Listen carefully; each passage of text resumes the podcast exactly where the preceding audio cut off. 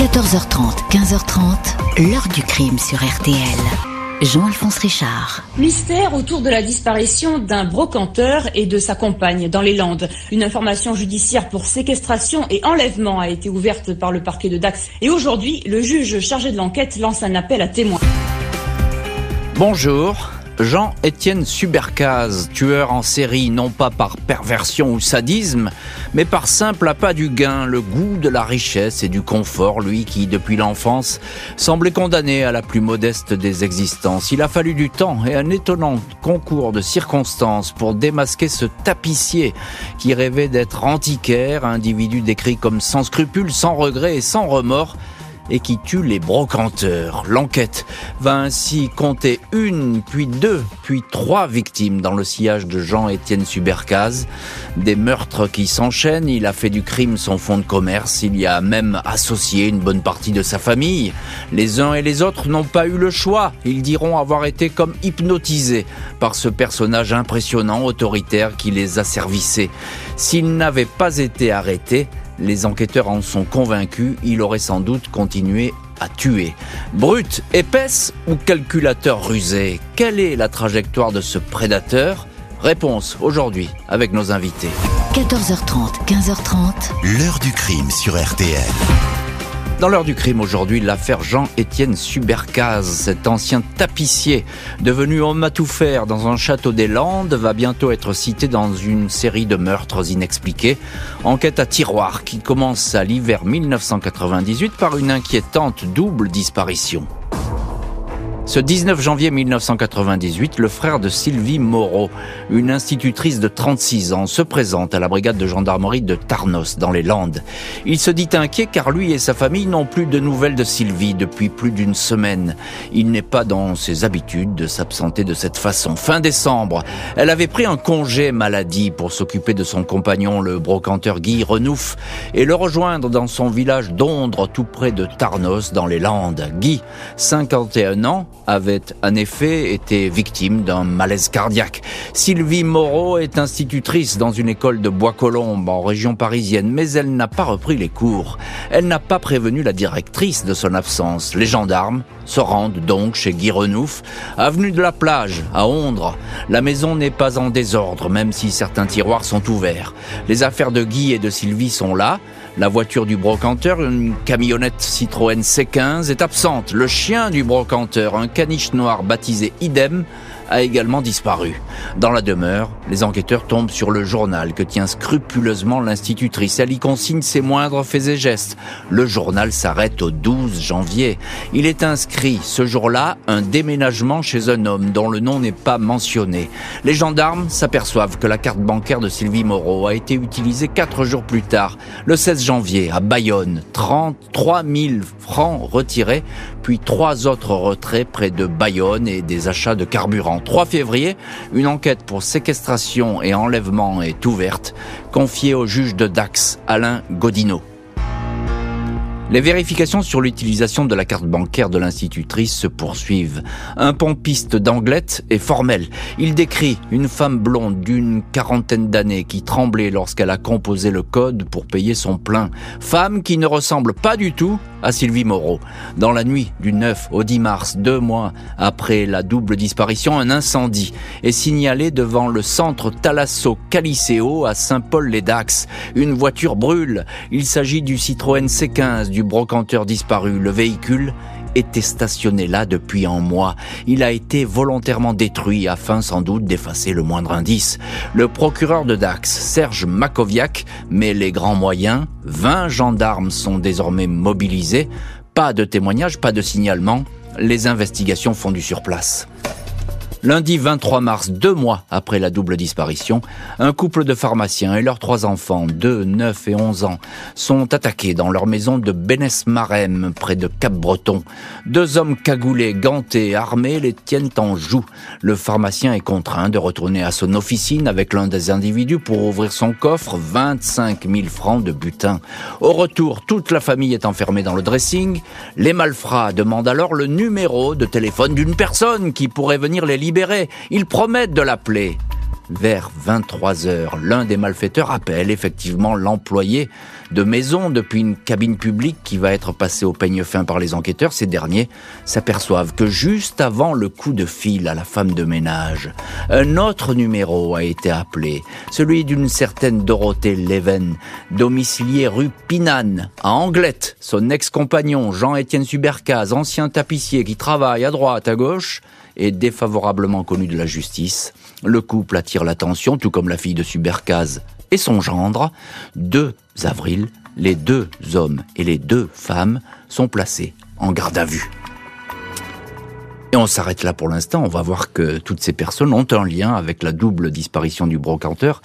On va le voir dans le chapitre suivant de l'heure du crime et puis savoir surtout ce que cette famille un petit peu étrange, que connaît d'ailleurs la justice, que cette famille va raconter aux enquêteurs. Eh bien, les enquêteurs les, gendarmes vont faire des découvertes tout à fait effarantes. La stupeur va vite remplacer la surprise, une enquête par ricochet, on peut le, dire comme ça. Retour donc à cette double disparition dans ce village de Ondre, dans les Landes, avec notre premier invité, maître Thierry Sagardoitos. Voilà, Bonjour, je l'ai dit. Bonjour Thierry Sagardoito, avocat au barreau de Pau, avocat de Daniel Louis. Alors Daniel Louis, c'est le gendre de Jean-Étienne Subercaz euh, qui va apparaître dans cette affaire hein, en filigrane et puis euh, qui va avoir aussi une place importante. On va évidemment en parler. Vous êtes auteur du livre Affaires classées en Béarn et Pays Basque aux éditions Sud-Ouest, il est là ce livre pour ceux qui nous suivent en vidéo et on peut vraiment le, le feuilleter de manière très très facile parce qu'il y a des dizaines d'affaires comme ça que vous avez euh, suivies et que vous racontez dans cet ouvrage. Euh, c'est très bien fait. J'en conseille évidemment la lecture à, nos auditeurs. Euh, tout de suite, Thierry Sagardoito, cette affaire elle fait beaucoup de bruit, cette disparition, parce que finalement ce couple, en tout cas le brocanteur, il est très connu dans le coin. Il faut s'imaginer qu'en 1980 98, en janvier, quand l'affaire débute, c'est une affaire, comme vous l'avez parfaitement dit, à tiroir. Et l'angoisse va crescendo. Le couple est signalé disparu à la mi-janvier et très rapidement, les enquêteurs acquièrent la conviction que le couple est décédé. Et pourtant, leurs moyens de paiement euh, continuent à... Qu'est-ce qui leur fait dire ça, que ça s'est mal passé, qu'ils sont décédés comme Alors, ça, très vite? Les enquêteurs vont d'abord évidemment perquisitionner leur domicile à Ondre, c'est une villa. Une villa de brocanteur avec beaucoup de choses entassées, mais euh, les enquêteurs constatent que leurs moyens euh, de, de, de, de, leur toilette, leurs produits toilettes, leurs leurs vêtements euh, ne sont pas partis. Ils ne sont donc pas partis volontairement. Ça ressemble à un départ précipité. Mmh. la maison est comme si la vie s'était arrêtée soudainement quand on ne le sait pas. Mmh. Et rapidement, ce couple, effectivement, va, va alimenter par sa disparition toutes les conversations et aussi toutes les spéculations. Et rapidement, les, les enquêteurs vont, vont constater que quand bien même on n'a plus signe de vie dans l'appartement de Courbevoie, dans le domicile à Ondre, euh, les moyens de paiement continuent à fonctionner. Il y a ces, ces prélèvements d'argent réguliers, et puis il y a ces éléments de plus en plus inquiétants. Le C15 qui va être retrouvé calciné. Oui, la, voiture, oui. La voiture, le chien qui va être découvert euh, dans un chenil, abandonné. On l'a déposé. On l'a déposé. Et bizarrement, on, on n'a plus. Qui. Et ça, il paraît peu probable que ce soit les maîtres qui l'aient abandonné, puisqu'ils étaient férocement attachés euh, à cet animal. Donc, au fur et à mesure des semaines, les enquêteurs et le procureur de la République de Dax sont, sont confrontés à un véritable point d'interrogation. Ils ont l'impression que quelque chose ne tourne pas rond, mais ils ne savent pas exactement quoi à ce moment-là. Et l'enquête va durer près de deux mois mmh. avant qu'elle débouche dans les conditions que vous avez racontées. Alors encore une question Thierry Sagardoito. Euh, quel est ce couple de brocanteurs? Guy Renouf et sa compagne Sylvie Moreau, euh, on peut pas dire qu'il c'est un pas un couple qui fait du bruit. Ils attirent pas l'attention, ils n'ont pas de mauvaise fréquentation.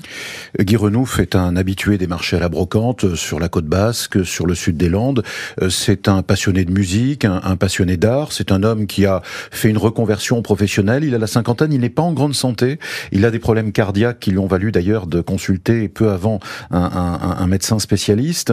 Mais après tout, il vit, il vit chichement et pourtant, euh, Subercaz a probablement l'impression que c'est une proie de choix parce que il a de l'argent. Il a de l'argent et si possible d'ailleurs du cash. Mm -hmm. Et euh, si, euh, Sylvie Moreau, institutrice, c'est ça? Hein Institutrice en banlieue parisienne, qui évidemment est un peu plus jeune que lui, euh, qui le rejoint régulièrement, quasiment tous les tous les week-ends. Elle fait ce, ce, déplacement et euh, elle va régulièrement euh, passer les week-ends avec avec lui.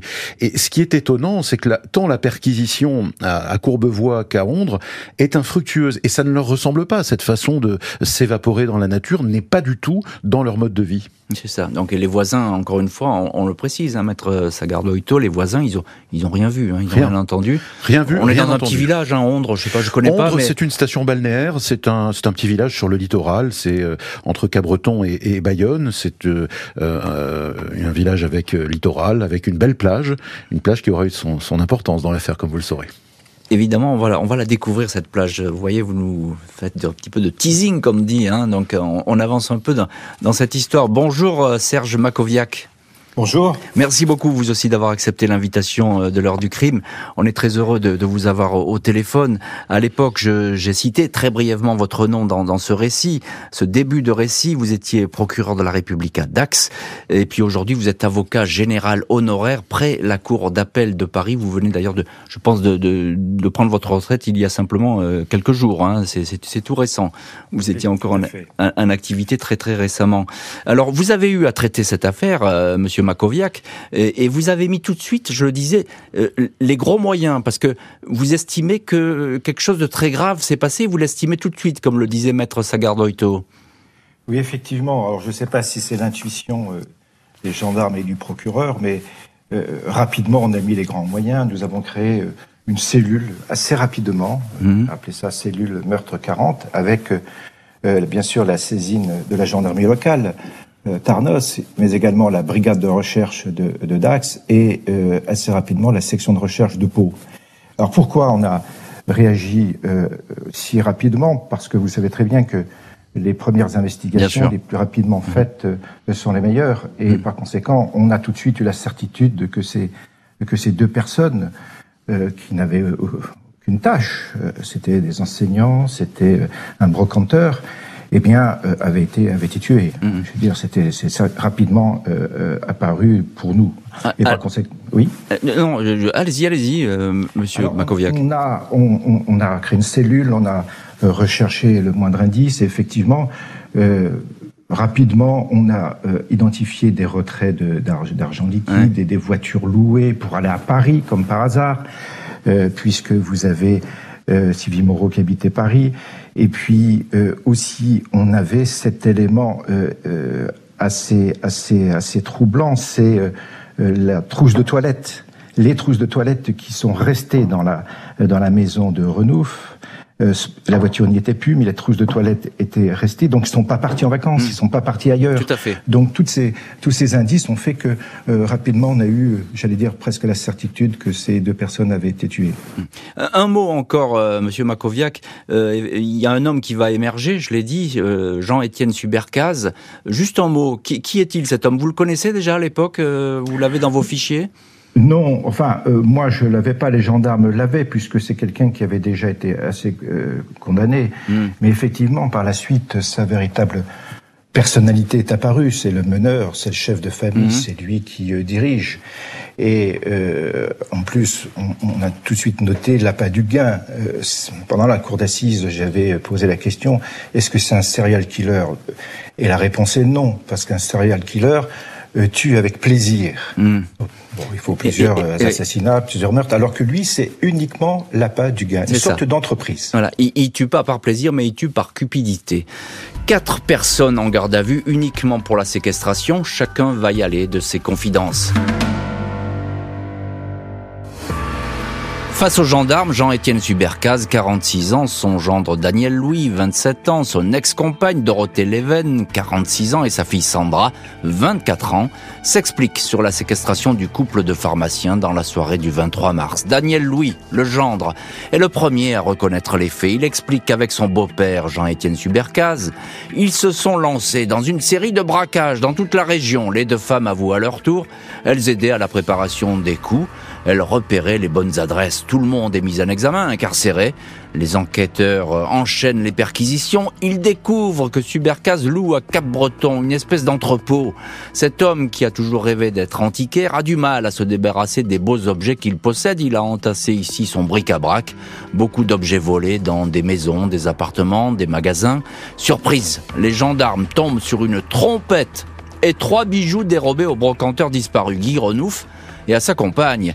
Il y a aussi les clés de sa maison ainsi que celles de son Citroën C15 qui a été incendié.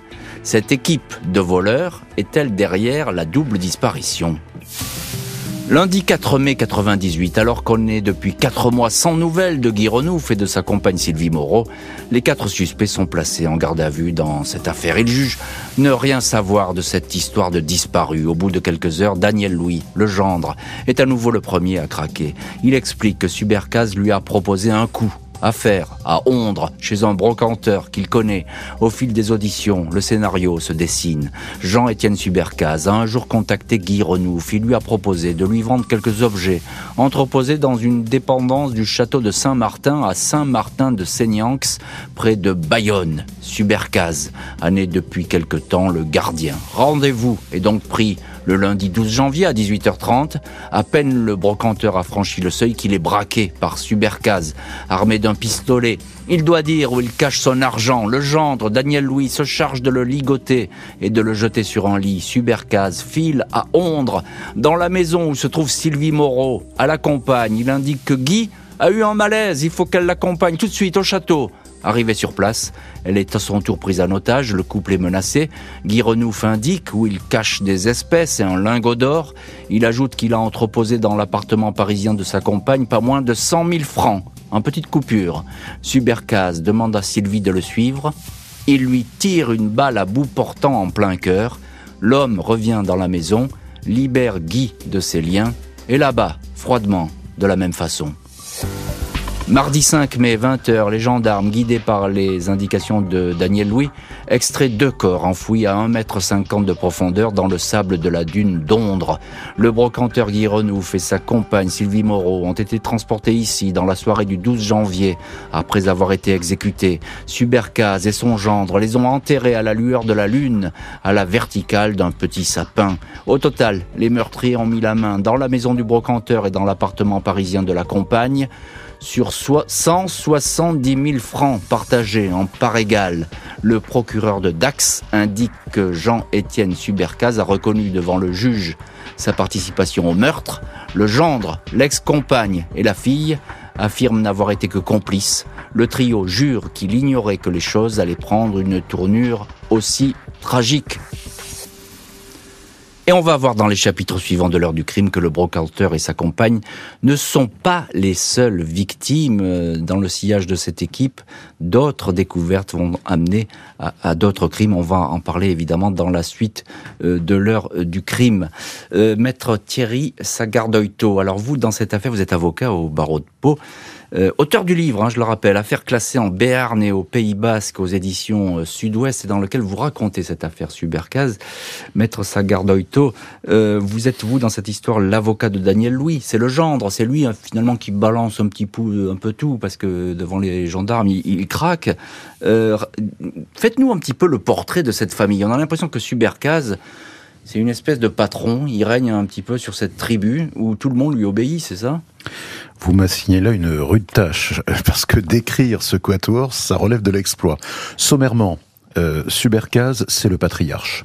C'est le chef de meute, si l'on doit euh, regarder tout le reste, et notamment leur œuvre criminelle. C'est un homme qui, au moment des faits, a 46 euh, ans lorsqu'il est interpellé. C'est un ancien ouvrier dans le bâtiment visiblement, euh, il a une passion pour l'art, pour la décoration intérieure. il rêvait d'être antiquaire. Il rêvait d'être antiquaire, mais euh, ses expériences sont à chaque fois des échecs mm. et euh, il mm. termine ses entreprises par des liquidations. Alors il devient concierge au noir d'un château un peu désaffecté de Saint-Martin-de-Seignance qui qui appartient d'ailleurs à un avocat parisien à l'époque, dont on va découvrir après qu'il aurait pu également finir sur la liste des potentielles victimes. Et cet homme a donc vécu après s'être marié avec Dorothée, Dorothée dont il aura deux enfants, mmh. deux filles. celle qui en l'occurrence nous intéresse, c'est Sandra, la celle qui a, qui a 24 ans et qui à ce moment-là est en ménage avec Daniel qui lui a 27 le ans. Gendre, donc, le gendre. Gendre qui est à la fois, j'allais dire, le, le bras armé et puis aussi le maillon faible. il va accompagner Jean-Étienne Subercaz dans ses initiatives criminelles. Lui dit qu'il est sous emprise. Euh, les enquêteurs pensent qu'il est en réalité un bras tout à fait déterminé et conscient.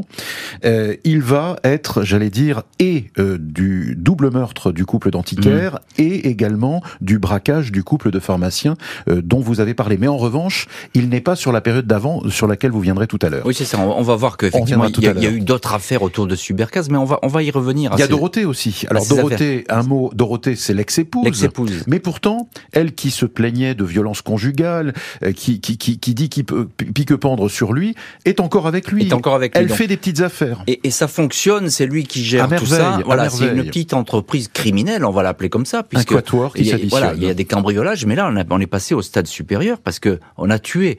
et on a tué de la, pire des façons. C'est-à-dire que hein, y a une exécution, deux personnes exécutées, euh, le brocanteur et sa compagne.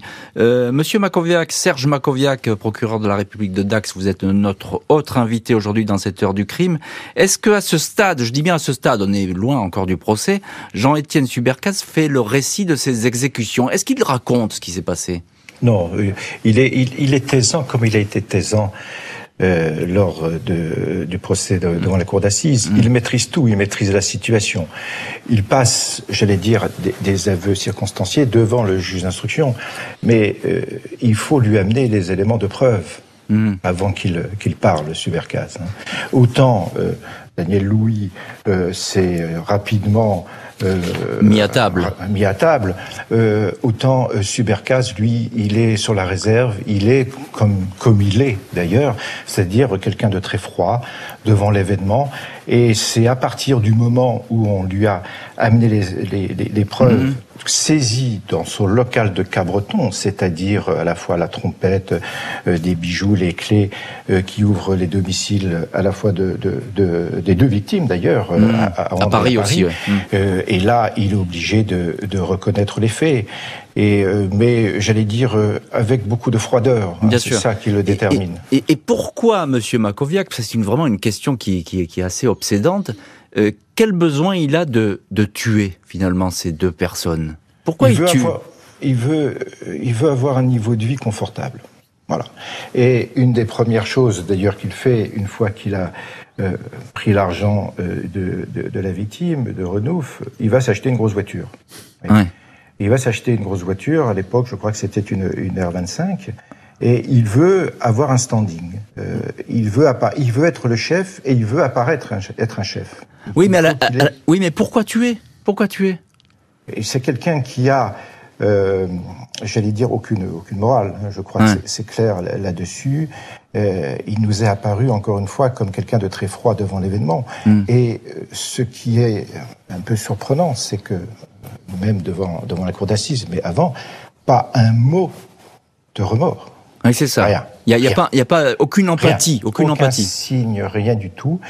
Euh, alors, euh, il veut jusqu'au bout être le chef. Être le chef, oui, c'est ça. C'est lui qui décide, c'est lui qui commande, et, et, il a la main, il a la main sur les événements, c'est ça. Hein, il dirige. Il veut, il veut, avoir la main sur les événements. Il veut même avoir la main euh, sur l'enquête. Je répondrai si vous avez quelque chose de, de précis à, à me montrer. Sinon, c'est non. Et devant la cour d'assises, j'ai décidé de pas parler. Oui, c'est ça. C'est lui qui. Là aussi, je veux maîtriser. C'est lui qui décide. Euh, Thierry Sagardoito, vous défendez euh, encore une fois Daniel Louis, le gendre de Jean-Étienne Subercaz. Il y a deux femmes, hein, on l'a dit, la, fille de Subercaz et puis son ex-épouse. Elles, elles disent, euh, elles n'avaient pas le choix. Elles ont suivi. Parce que finalement, il leur faisait peur, cet homme. C'est ça Ce qu'elles disent? Oui, et sans, sans véritablement convaincre d'ailleurs. Parce que Dorothée se dit sous emprise, ex-femme battue, et pour autant, elle continue ses magouilles et ses combines avec lui. Elle écoule le produit de leur cambriolage et de leur euh, vol et séquestration. Tandis que Sandra, elle joue la petite entremetteuse.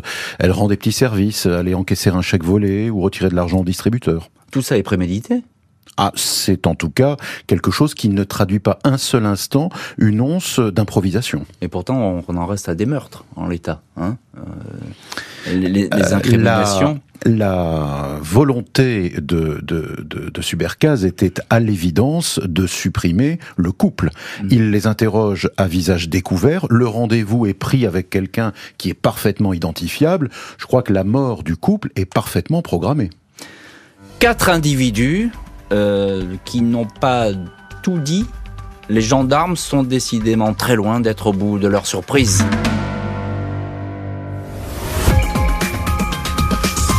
C'est une famille qui a été pervertie par la personnalité de Jean Subercase.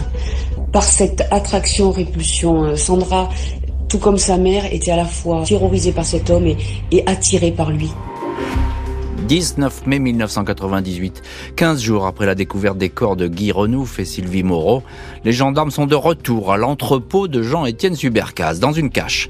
Ils mettent la main sur le pistolet Browning 22 long rifle qui a servi à abattre le couple. Ils saisissent également un pistolet automatique 765 lié, lui, à deux crimes plus anciens. Le 17 décembre 91, cette arme a servi à braquer un couple de parfumeurs à Saint-Pé-sur-Nivelle, dans les Pyrénées-Atlantiques. L'agresseur voulait leur argent, la femme a réussi à s'enfuir, son mari a été blessé. Le voleur avait déguerpi à travers champs, il avait échappé aux gendarmes. Deux mois plus tard, 14 février 92, ce même pistolet 765 est utilisé pour abattre à une heure matinale un brocanteur de Bayonne, Roger Landrieux, 50 ans. Deux balles dans la poitrine, une troisième tirée dans la nuque pour l'achever. Le brocanteur est retrouvé en pyjama. Il avait ouvert à un homme ayant sonné à sa porte. Le voleur a emporté un tableau du XVIIe siècle sur lequel figure un angelot. Toile retrouvée dans le hangar de Subercase, lequel? Ne fait pas de difficulté pour le braquage des parfumeurs, puis le meurtre du brocanteur, il avoue ce crime, il dit avoir tué car il traversait une mauvaise passe financière. Il a tiré sans hésiter, il n'exprime aucun regret. Trois homicides donc et une tentative d'homicide au crédit de Jean-Étienne euh, Subercaz. Serge Makoviak, vous êtes l'un de nos invités aujourd'hui dans l'heure du crime. À l'époque, vous étiez procureur de la République à Dax. Vous avez bien connu cette affaire. Vous l'avez même supervisé à un moment donné on a le sentiment euh, que là, euh, bah, ça s'accélère et que finalement cet homme, on ne sait pas où il s'est arrêté. Il est dans une spirale terrifiante, Subercaz. Euh, on ne sait pas si où s'est arrêté, on ne sait pas d'ailleurs où ça a commencé. Eh oui. Parce que en, réalité, les deux affaires que vous venez de citer, on les sort uniquement parce qu'on retrouve l'arme. Mm-hmm. et qu'on retrouve le, tableau, en, tout cas le cadre du tableau. Mm.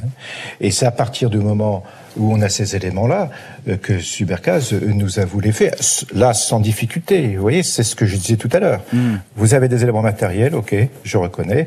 Vous en avez pas, c'est pas la peine de venir. Hmm. Je suppose, euh, Monsieur Makoviak, à l'époque vous faites le tour des affaires non résolues ou bien peut-être même des disparitions, etc. Vous allez regarder tout ça de près. Ah oui, tout à fait. C'était d'ailleurs l'objet de la création de cette cellule. Euh, vous savez qu'aujourd'hui, on a carrément un, un juge d'instruction spécialisé dans ces affaires hmm. non élucidées. Eh bien, nous nous, avions à l'époque, avec la gendarmerie, la BR, la SR, créé une cellule des affaires non élucidées et on a essayé de, comparer euh, ces affaires à ce qu'on a saisi, euh, euh, notamment dans le local de Cabreton. Mmh. Donc on a fait des tas de comparaisons. Bon, il y a deux affaires, on a pu sortir deux affaires, on n'a pas pu en sortir d'autres. Mmh. Et vous avez, alors je sais pas, c'est un, sentiment, une impression, vous, vous avez ce sentiment à ce moment-là qu'il y en a peut-être d'autres? C'est ce que vous pensez avec les gendarmes? Écoutez, en général, le procureur essaie de pas penser, il essaie d'avoir des éléments, mais là, il y a quand même un trou inexpliqué de 92 à 98. Hum, hum. Et donc ça, ça pose des questions, ça évidemment. pose quand même des questions, eh évidemment. ça, ça, pose des questions. Maître Thierry Sagardoito, vous êtes aujourd'hui notre deuxième invité dans l'ordre du crime, avocat au barreau de Pau. Dans cette affaire, vous êtes l'avocat de Daniel Louis, le gendre qui lui a beaucoup parlé. Il a raconté qu'il était sous emprise de Jean-Étienne euh, Subercaz. Euh, là, il n'est pas dans cette affaire, hein, il faut le préciser. Dans ces affaires anciennes, il n'apparaît pas, le gendre. Il est tout seul, euh, Subercaz. L'antiquaire Roger Landrieux, il est tué de sang-froid, lui. Il, se lève, il est en pyjama. il n'a pas le choix. Il faut euh, se souvenir que euh, Subercaz a repéré les lieux. Il est venu la veille. Il prétexte qu'il est à la recherche d'une armoire, euh, mais en fait, en réalité, plutôt. Il reconnaît les lieux, c'est ça? Il vient en repérage, mm. indéniablement. Et euh, tandis que euh, Landrieux, qui est un passionné de brocante et d'antiquité, lui montre tel et tel modèle, l'autre fin de s'intéresser, mais en réalité scrute les entrées, les sorties, et il a son projet d'ores et déjà parfaitement préparé dans la tête. Alors, il revient le lendemain et il l'abat. Et alors vous, vous le disiez, maître, et puis monsieur le procureur Serge Makoviak le disait aussi, il y a cette espèce de, de détermination, de froideur, de presque de desperado. On est au Far West, quoi. Il, il rentre, il tire. Il est prêt à tout il est prêt à tout. Euh, deux mois plus tôt, en décembre 91, grâce à cette arme qu'on va retrouver six ans plus tard, on sait qu'il a pénétré dans l'habitation d'un commerçant qui habite à Saint-Pé-sur-Nivelle. Les, parfumeurs, c'est ça? Les parfumeurs, à une petite dizaine de kilomètres de Saint-Jean-de-Luz, euh, des noms qui parlent à chacun. Euh, il est à l'intérieur, il attend que les commerçants rentrent, et là, il est pris comme d'une espèce de surprise et il tire maladroitement et il s'enfuit. C'est a priori la première fois qu'il fait usage d'une arme à feu et qu'il est euh, loin, j'allais dire, des petits cambriolages et de la petite rapine qu'il faisait autrefois. À ce moment-là, il est seul, mais on sait et on saura par la suite qu'en réalité, Dorothée euh, écoule un certain nombre de ses objets sur les marchés, que visiblement elle a pu aussi euh, euh, jouer un rôle d'informatrice sur le repérage de telle ou telle cible potentiellement. Alors on, a dit avec Monsieur le procureur que peut-être il aurait commis d'autres crimes. En tout cas, lui ne parle pas, donc c'est très compliqué de savoir ce qu'il a pu commettre. Il ne parle que lorsqu'on lui présente des preuves. Mais dans son entourage, euh, on ne parle pas d'autres faits. Là aussi, on se tait, on fait attention à ce qu'on raconte. Son entourage est assez modeste. Il y a très très très peu de témoins, euh, hormis le, clan familial. On parle du clan Subercaz. C'est ça, avec des gens, vous l'avez très bien expliqué, Maître Sagardoito, avec des gens qui sont sous pression. Hein, sous emprise. sous emprise. Sous emprise, mais aussi sous l'attrait de l'argent, parce qu'on veut bien l'argent, quels qu'en soient les moyens et l'argent n'a pas d'odeur. Hein, et peu importe le flacon, pourvu qu'on ait l'ivresse, on pourrait décliner tout cela à l'envie. L'homme va bientôt comparaître aux assises, tout comme son ex-compagne, sa fille et son gendre. 18 juin 2001, Jean-Étienne Subercaz, 49 ans, visage fermé, petite barbe, se tient bien droit dans le box des accusés de la cour d'assises des Landes à Mont-de-Marsan. On ne voit que lui, les trois co-accusés, son gendre Daniel Louis, son ex-compagne Dorothée Leven, sa fille Sandra reste dans l'ombre. Subercaz en impose. Il justifie ses crimes par son besoin d'argent, il dément toute préméditation. Pour le brocanteur Guy Renouf, il indique qu'il s'agit d'un accident. Il avait prévu de le séquestrer pour lui extorquer son argent, puis il l'aurait relâché. Je ne voulais pas le tuer, j'ai paniqué, dit-il. Pour l'institutrice Sylvie Moreau, il raconte avoir voulu l'impressionner avec son arme, mais le coup est parti tout seul. Pour l'antiquaire Roger Landrieux, là aussi, il aurait paniqué.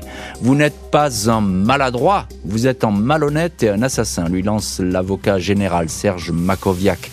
Vous avez prémédité, calculé, quantifié, exécuté avec cruauté. Juridiquement, vous êtes un serial killer interrompu. Les trois complices n'échappent pas aux accusations, mais c'est Subercaz qui apparaît comme le chef d'orchestre de tous ces coups. Meneur redouté à qui on obéit sans discuter. Sa fille Sandra raconte ainsi qu'à l'âge de 11 ans, son père l'envoyait voler les sacs des baigneurs. Il n'y avait que dans ces moments-là que j'existais à ses yeux, dit-elle. Les experts psychiatres dépeignent un individu inaccessible à la culpabilité, sans affect, un dangereux meneur qui serait peu curable.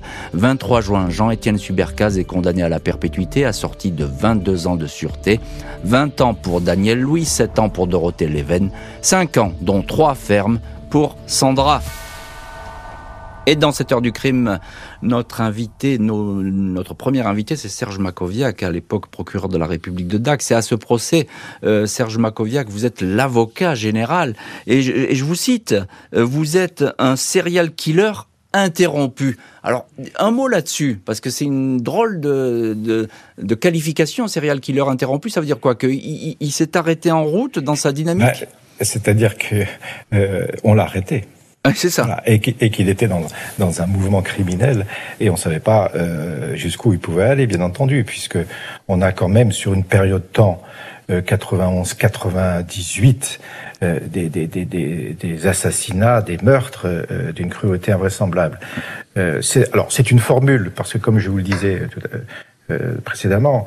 Euh, le serial killer, c'est autre chose. Mais j'ai voulu quand même marquer, marquer euh, la, la, cour d'assises par, ce, par, ce, par cette formule en disant Heureusement qu'on vous a arrêté. Oui, mais monsieur le procureur, à partir de deux, on dit toujours que le troisième, ça veut dire c'est un serial killer. Hein. On devient toujours en série à partir de deux. Tout à euh, fait. Euh, est-ce que, euh, monsieur le procureur, est-ce que vous avez la même personne à ce procès que celle qui était lors de l'instruction? Est-ce que c'est le même homme, le même personnage? Il n'a pas évolué? Non, il n'a pas bougé. il est encore une fois dans, dans, ce, dans ce regard de toute puissance sur les trois autres. Il en méprise deux. Hmm. Il, méprise son ex-femme et il méprise euh, Daniel Louis. Oui. Et il a encore, c'est la seule chose qu'il avait, il a, il, a, il a reconnu, hein, il a encore quelque chose, des sentiments pour sa fille. Bon, j'espère qu'elle va s'en sortir dans ce procès parce qu'elle nous a suivis. Euh, et, mais pour les deux autres, pas du tout. D'accord. Euh, mais il est resté le même, c'est-à-dire froid, déterminé, calculateur, précis, poli, pas de difficulté. Et euh, il est resté tout au long de l'instruction et puis euh, devant la cour d'assises, le même. Hmm. Thierry Sagardoito, vous, vous êtes à ce procès, avocat, vous euh, au barreau de Pau, vous êtes l'avocat de Daniel Louis, donc euh, le gendre de Jean-Étienne Subercaz, l'homme qui aurait finalement, euh, qui, s'est mis à table, hein, qui, grâce à lui, on a, on a découvert tout ça. quelle est l'ambiance qui règne sur ce procès? On a l'impression qu'on voit qu'un seul homme, c'est Subercaz. Euh, il a il a beau pas beaucoup parlé, c'est lui qui en impose. Ah, moi, le souvenir qui remonte, c'est d'abord qu'on inaugure la toute nouvelle salle de la cour d'assises des Landes, un bois clair. Euh, tout est neuf. tout est neuf, et on attend le, le procès de l'année, pour ne pas dire le procès de la décennie. Beaucoup de robes noires, parce qu'il faut euh, rappeler qu'il y a beaucoup de parties civiles constituées. Les crimes de 91, 92, euh, 98, c'est véritablement le, le, le, procès de la vie de Jean-Étienne Subercaz. Il y a aussi beaucoup d'enquêteurs qui qui sont euh, cités à témoigner et le président Laurent Tignol doit faire entrer tout ce casting en cinq jours. Il a un emploi du temps très compartimenté. Hmm. Il fait très chaud à ce moment-là. Nous sommes en juin. Mont-de-Marsan est une ville un peu cuvette. Et donc, euh, à la nature des faits, déjà très douloureuse, très rude, s'ajoutent ces conditions dans lesquelles euh, la, la, salle, le public, la presse, euh, les acteurs du procès attendent que Subercaz parle, qu'il se délivre de, de ces secrets qu'il a enfouis ah on attend. pendant trois ans. Expliquez-nous, c'est ça. Et rien ne viendra. Hmm. Rien ne viendra parce que Peut-être aussi a-t-il été un peu, j'allais dire, dans le fait de surjouer son rôle. Il savait qu'on était quasiment à genoux à, lui, à le supplier à, fournir des explications et des excuses, et rien ne viendra. à, Là encore, à nouveau, c'est ce que vous disiez tout à l'heure, c'est le patron. Hein. Comme disait l'avocat général, M. Makoviak, il domine, il domine et euh, il surplombe tout cela. Mm. Euh, il tient tout le monde dans le mépris, à l'évidence. Il sait qu'il est perdu, il n'a pas l'intention de parler, il sait qu'il encourt la perpète et qu'il va la prendre, et donc il ne voit pas l'intérêt euh, d'en dire davantage. Peut-être aussi a-t-il d'autres cadavres dans le placard. Ah oui, non, mais ça, c'est, mais ça, on le saura pas, hélas. Hein. Maître Sagardoito, votre client, c'est donc Daniel Louis, le gendre. 20 ans, hein, tout de même, euh, il écope d'une peine assez lourde. Lui, il a tout fait pour minimiser son rôle. Il était dans l'ombre, comme d'ailleurs les, deux femmes. Alors, je me souviens de ce procès comme d'un grand vertige, parce qu'à l'heure des réquisitions, Monsieur l'avocat général dit au juré que il est euh, à présent à toutes les étapes de ce qu'a fait euh, Subercaz de 98, euh, de, de, décembre 97 à, à mars 98. Euh, il tient le raisonnement sur lequel, après tout, il pourrait encourir la même peine, la perpète. Mais il dit aussi qu'après tout, euh, son, sa jeunesse, son immaturité, euh, euh, sa position de peut-être aussi un peu de victime à l'égard de, de subordonné en tout cas, à l'égard de, de Subercaz, pourrait justifier une certaine atténuation. Il laisse le choix entre 20 ans et perpète, c'est vous dire le vertige qu'on en a. Fort heureusement, on a pris, j'allais dire, la, la fourchette basse. Mais il ne fallait pas espérer moins, parce que d'évidence, il a été présent dans toutes les étapes déterminantes de crimes. Donc ça, effectivement, c'est ce qui a pesé dans, la balance au, final lors de ce procès. L'homme qui se rêvait antiquaire prend le chemin d'une prison d'où il lui sera bien difficile de sortir. Officiellement, la peine de sûreté incompressible infligée à Jean-Étienne Subercas, 22 ans, doit s'achever à l'été 2023. Juridiquement, le condamné, âgé aujourd'hui de 70 ans, serait apte à demander une libération conditionnelle. Reste à savoir si celle-ci pourrait être acceptée, tant le tableau clinique qu'avaient dressé les psychiatres à l'époque était sombre. Les médecins qu'il avait présentés comme un meneur et habile calculateur avaient annoncé que sa dangerosité pouvait durer dans le temps. Ça, c'est la conclusion de cette histoire, parce qu'aujourd'hui, effectivement, euh, Jean-Étienne Subercaz, euh, il est toujours en prison, maître Thierry Sagadorito. Vous étiez à ce procès pour euh, Daniel Louis, je le précise. Daniel Louis est sorti, fort heureusement. il avait même pris si, temps, même si sa détention fut, semble-t-il, difficile et ne lui a pas permis de bénéficier de tous les crédits de remise de peine auxquels il pouvait prétendre. Subercaz, en revanche, c'est une autre affaire, parce que au regard du profil, au regard de son itinéraire criminel et des expertises psychiatriques qui étaient versées au dossier, je pense que la pente sera rude. Mm, mm. Thierry Sagardoito, euh, c'est un portrait euh, intimidant qu'ont dressé les experts hein, de, cet homme de Subercaz. Euh, ils, disent, ils disent on peut même pas arriver peut-être à le soigner. Ce qu'ils disent à l'époque, hein, il a peut-être changé depuis. Hein. C'est pas une, une baraque, hein, c'est pas un homme du, du, sud-ouest avec la, la carrure d'un rugbyman. C'est un homme petit, avec des yeux globuleux, un, un, physique assez froid, assez sec, et puis un homme qui parle peu. Euh, il agit et il n'a pas besoin de, de, grands discours. Je crois que l'action est, est, préméditée, elle est mentalisée et il passe très vite à l'acte. Hum. Et ce qu'on disait avec euh, Serge Macuvac, le, le, procureur, il explique pas, hein. donc il, est, il garde tout pour lui. Il ne veut euh, rien apitoyer. Il ne veut apitoyer personne. Il ne veut pas exprimer ses ressorts intimes. Il ne cherche même pas à avoir, j'allais dire, le petit supplément d'âme qui aurait pu euh, euh, éventuellement euh, ouvrir la voie à d'éventuelles circonstances atténuantes. Les victimes, ils sont contre-fiches. elles avaient de l'argent, elles étaient sur sa route, elles ne lui ont peut-être pas donné tout ce que tout ce qu'il méritait ou tout ce qu'il voulait, et donc il les a supprimées pour pouvoir continuer son son chemin criminel. Donc pas d'empathie pas de regard, pas de remords, pas de regret, pas de, pas de prise de conscience. Rien qui, en tout cas, aurait pu amadouer d'une manière ou d'une autre ces juges. Mmh. Serge Makovia, qu'on vous retrouve dans, dans l'ordre du crime, procureur à l'époque de la République de, la République de Dax. Euh, est-ce que vous avez entendu tout au long de cette enquête et puis de ce procès des regrets de la part des uns et des autres? Est-ce que vous avez perçu cette espèce de d'affliction vis-à-vis des victimes? Non, peut-être la fille euh, qui nous expliquait qu'elle a été embarquée dans quelque chose qui l'a dépassé. Mm. Et euh, sa défense était de dire j'avais pas le choix. Moi j'étais là, euh, j'étais la fille au milieu de cette famille et, j'ai fait ce qu'on m'a demandé de faire. Mais les autres, pas du tout. mais je voudrais dire quand même que cette affaire avait beaucoup remué les Landes parce qu'il y avait énormément de vols, de braquages, d'assassinats, de brocanteurs mmh. de brocanteurs et d'antiquaires. Et donc c'était toute une profession qui, pendant cette période-là, était traumatisée. Mmh. Euh, et, donc cette enquête a permis aussi de rassurer euh, cette, cette profession parce que, encore une fois, les faits se, se multipliaient. Euh, on en parlait avec maître Thierry Sagardoito sur les expertises psychiatriques qui ont été menées parce que j'ai le sentiment que Jean-Étienne Subercaz c'est un terrain extraordinaire pour les psychiatres. Ils sont ils sont très euh, négatif dans ce qu'ils racontent, ces, experts bah, effectivement, on n'a rien de positif dans leurs conclusions, hein. c'est-à-dire euh, une dangerosité euh, latente, un, talent de calculateur, ont permis de la réalisation sans retenue des crimes, dit un, expert, froideur affective, talent de calculateur encore, mmh. et par conséquent, et même dangerosité, encore une fois. C'est pour ça que, euh, bon, devant un tel constat, c'est vrai que les avocats de la défense avaient quand même du mal hein, pour mmh. Pour, pourquoi, monsieur le procureur, la, la préméditation n'a pas été retenue? Ben, Elle a été retenue. Euh, elle a été retenue, d'accord. C'était ah parce que je pensais qu'on en était resté au meurtre simple. Non non. Donc, euh. non, non, non, elle était retenue. Elle, était retenue. elle aurait pu éventuellement être prononcée aussi par vol suivi de meurtre, mais là en l'état c'était bien assassinat. C'était bien assassinat. Euh, Maître Sagardoito, je vais terminer cette émission avec vous.